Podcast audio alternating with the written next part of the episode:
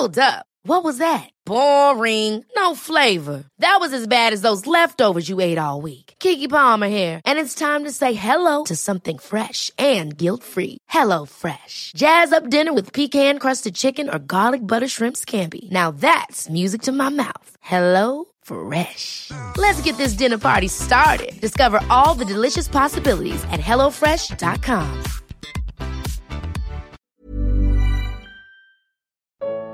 Como entender a submissão às autoridades? Comentário de Mari Persona. Servos, obedecei a vosso Senhor segundo a carne, com temor e tremor, na sinceridade de vosso coração, como a Cristo, não servindo à vista, como para agradar os homens, mas como servos de Cristo, fazendo de coração a vontade de Deus, servindo de boa vontade como ao Senhor, e não como aos homens, sabendo que cada um receberá do Senhor todo o bem que fizer, seja servo, seja livre. Esse final do, do versículo, seja servo, seja livre, nos dá liberdade para estender um pouco mais o significado disso, porque nós, nós temos falado aqui a respeito das diferentes esferas de autoridade, o marido, mulher, uh, pais, filhos, finalmente senhores ou patrões no nosso, na nossa linguagem moderna, servos ou empregados ou funcionários. Mas isso demonstra que nosso Deus é um Deus de ordem e dentro dessa ordem de Deus existe hierarquia. A mesma hierarquia debaixo da qual o Senhor Jesus se colocou quando ele veio aqui, se fez homem e foi obediente ao Pai em todo o seu andar. Ele nunca jamais questionou a vontade do Pai e ele só fazia a vontade do Pai, apesar de a sua vontade ser tão perfeita quanto a do Pai. Mas ele não movia uma palha que não fosse da vontade do Pai.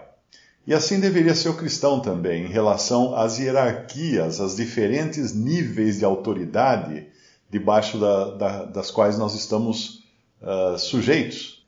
Nós vimos lá falar da submissão da esposa ao marido. Uma pessoa me perguntou ontem ou hoje uma, pergunta interessante. Ela perguntou: por que é que o marido deve amar a esposa, mas a esposa deve se sujeitar ou se, se submeter ao marido? É interessante a, a pergunta, né? Porque eu não me lembro de falar que a esposa ame seu marido.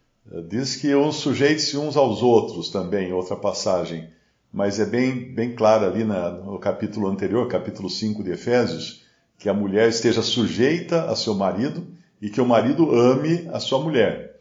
Então, por que a diferença? Aí, lendo, uh, lendo comentários de irmãos, eu, eu encontrei um, uma pérola, né, que eu achei uma coisa muito interessante. Ele dizia o seguinte: que ali o que Deus está tratando é justamente do ponto em que cada um é suscetível de falhar. Então a mulher é mais, mais suscetível de falhar na sua submissão ao marido, e o marido é mais suscetível de falhar, de falhar no seu amor à esposa. Então é como se Deus fosse no, no âmago da questão e atirasse ali, né, naquele ponto lá.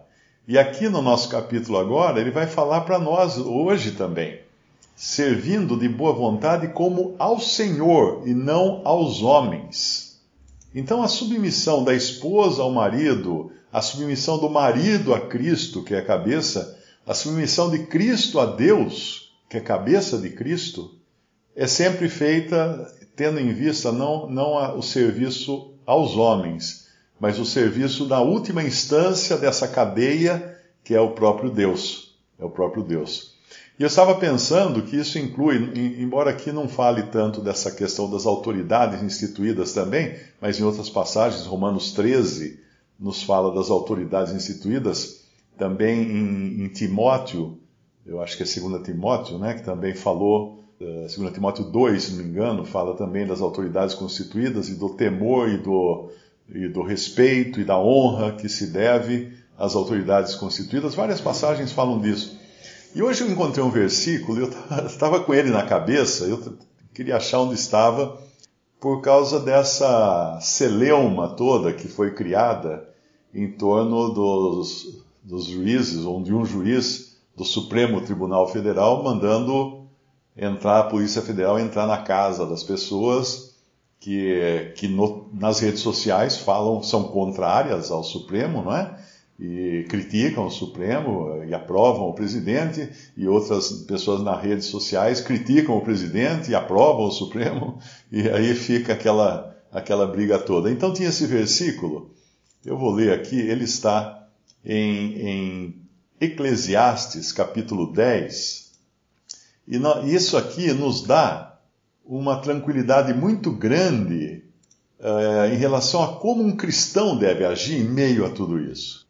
Capítulo 10 de Eclesiastes, o versículo é o último versículo do capítulo, é o versículo 20. Nem ainda no teu pensamento amaldiçoes o rei, nem tampouco no mais interior da tua recâmara amaldiçoes o rico, porque as aves dos céus levariam a voz e o que tem asas daria notícia da palavra. Uh, o, que é, o que é um Twitter em inglês? Né? Twitter, o que é o Twitter em inglês? É, é, tem alguma coisa a ver com um passarinho, não é? Eu acho que é um, é um piado de um passarinho. É, é, é uma rede social, mas na realidade ele, ele significa também um, um, alguma coisa com um piado. Twitter em inglês, eu não estou achando um dicionário aqui. Mas de qualquer maneira, toda essa confusão de, de, de, falar mal de autoridade, seja de autoridade de um lado, seja de autoridade do outro, surgiu nesse, nessas redes sociais e principalmente no Twitter. E como o cristão deve se posicionar? Ah, ele deve tomar o lado desses, porque esses estão com a razão. Ou deve tomar o lado que nenhum lado, ele não deve tomar nenhum lado. O cristão tem essa tranquilidade de poder tomar o lado de Deus. E o lado de Deus diz: nem ainda no teu pensamento amaldiçoes o rei. E junte-se com todas as passagens que nós vemos de autoridades ou de hierarquia, nós poderíamos parafra parafrasear esse versículo e dizer: nunca, uh, nem em pensamento, amaldiçoes um juiz, ou um delegado, ou um deputado, ou um senador, que são autoridades sobre nós, ou a professora da escola, ou o pai, ou a mãe, ou o marido, ou o chefe, o patrão, que agora nós chegamos no versículo nosso ou o patrão. Então não cabe ao cristão, em hipótese alguma, desmerecer ou uh, vituperar ou, ou amaldiçoar aquele que está acima dele ou aqueles que estão na cadeia de comando acima dele.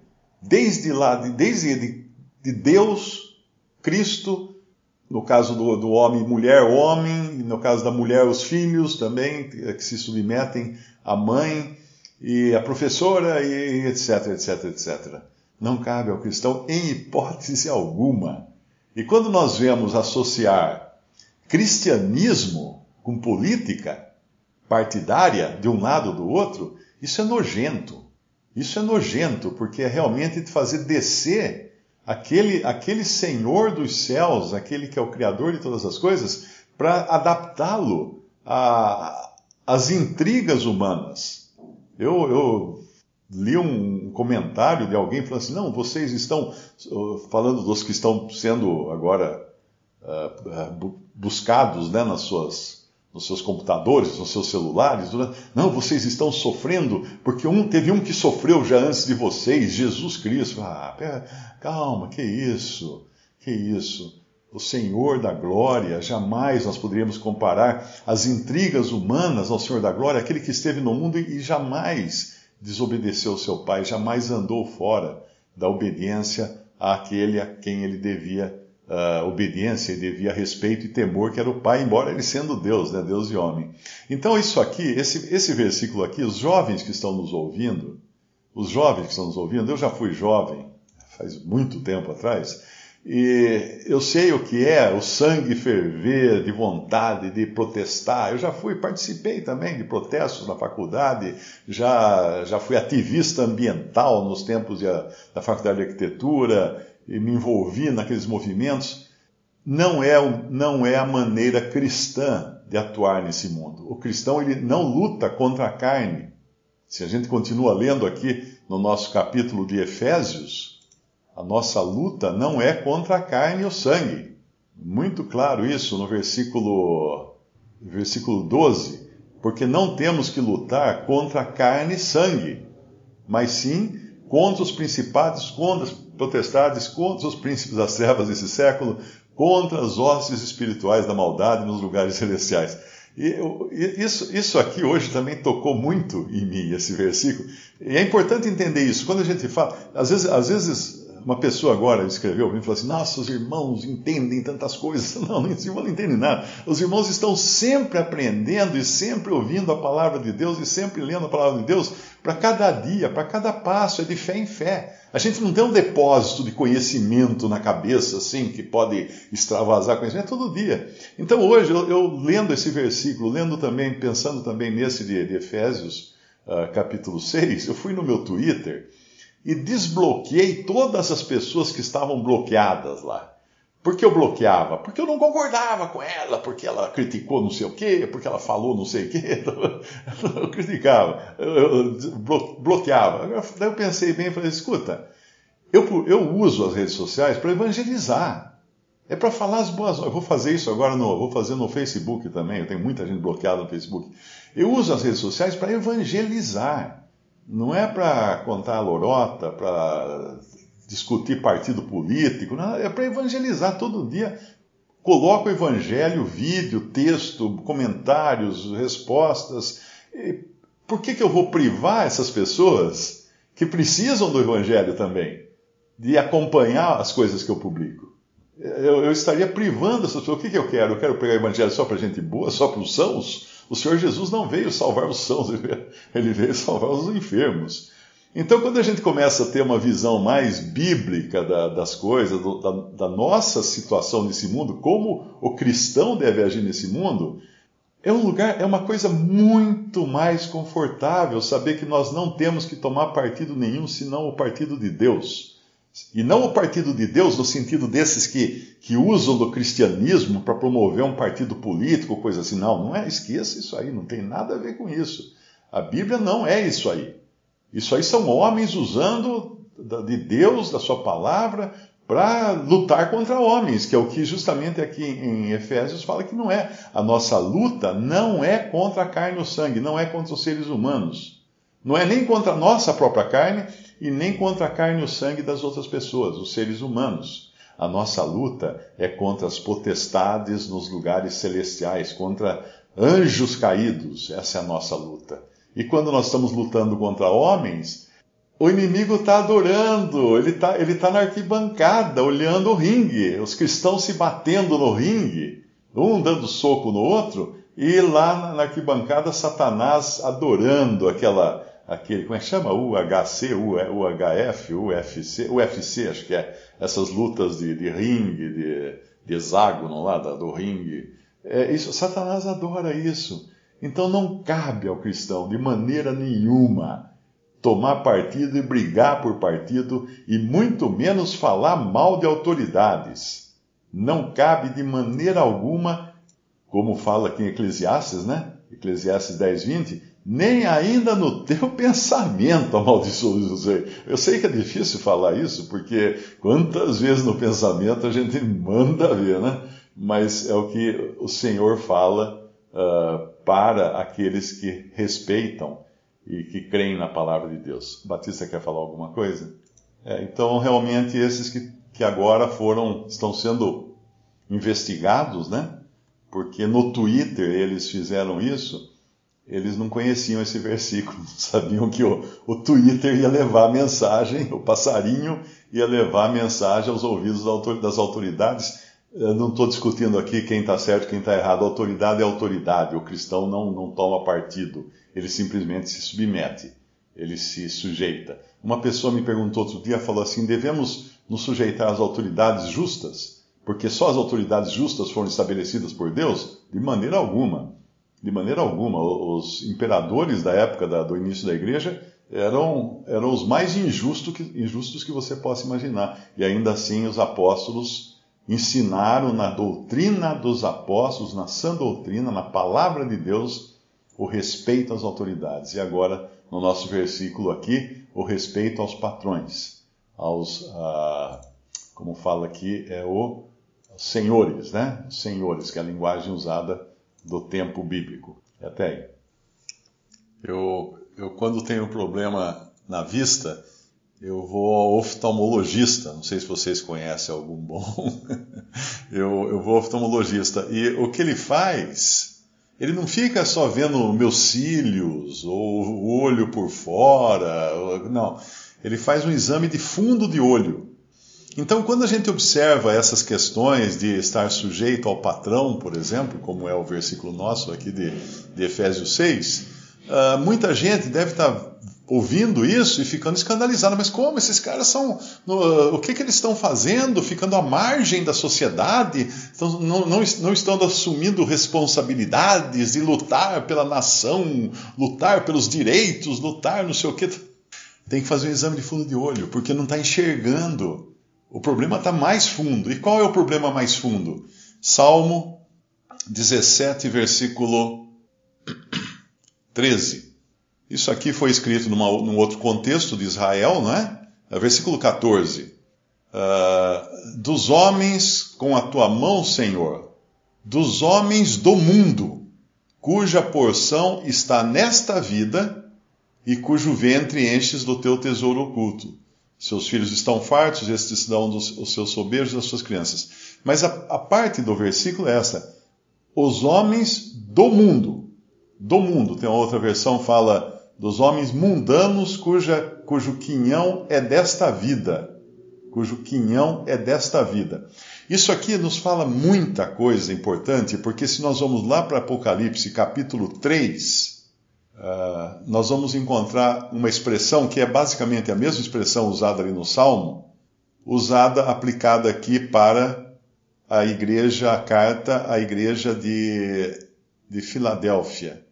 Capítulo 3, versículo, versículo 10, que diz assim: Como guardaste a palavra da minha paciência, também eu te guardarei da hora da tentação que há de vir sobre o mundo, a hora da provação ou da tribulação, que há de vir sobre todo o mundo, para tentar ou provar os que habitam na terra.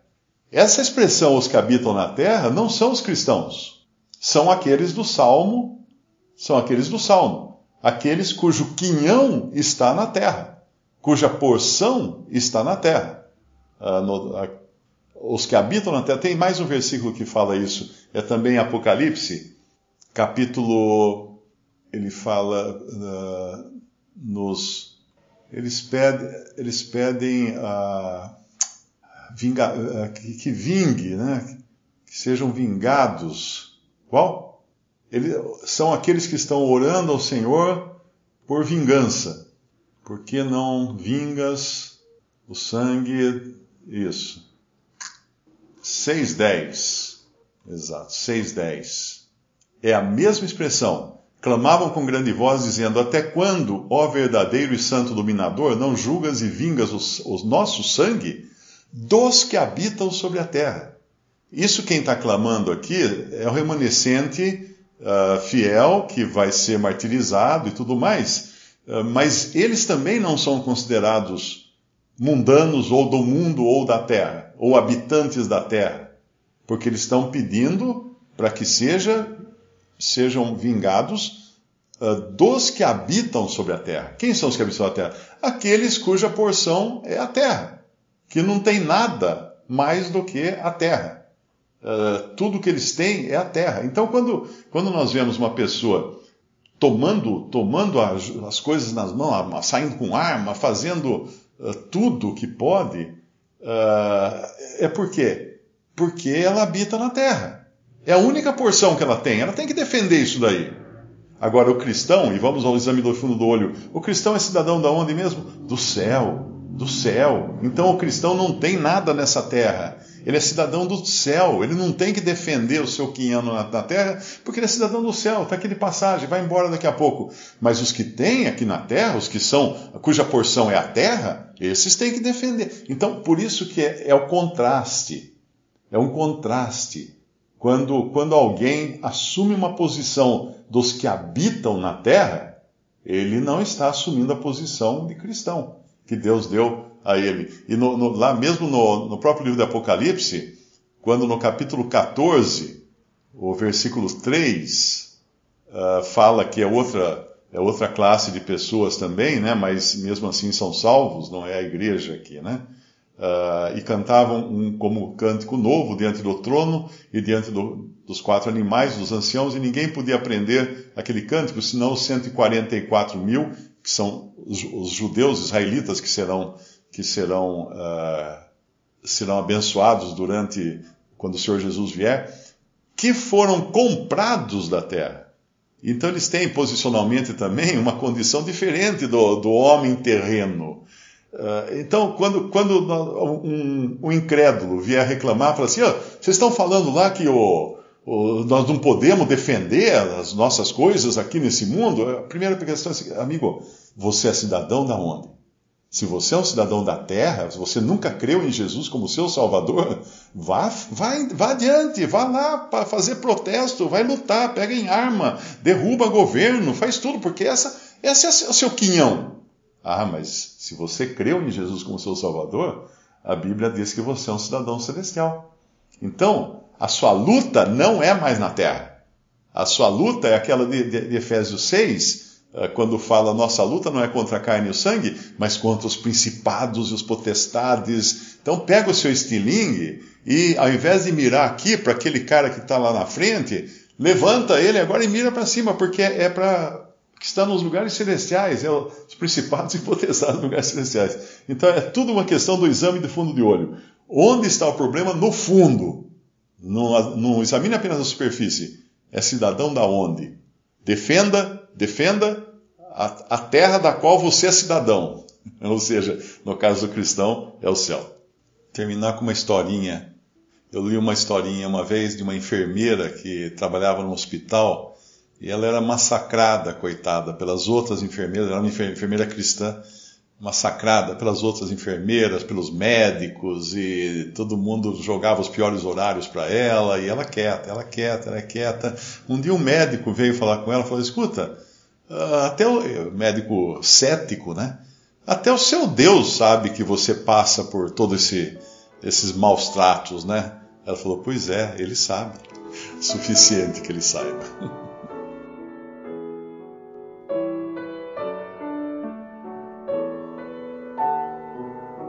Visite respondi.com.br. Visite também 3minutos.net.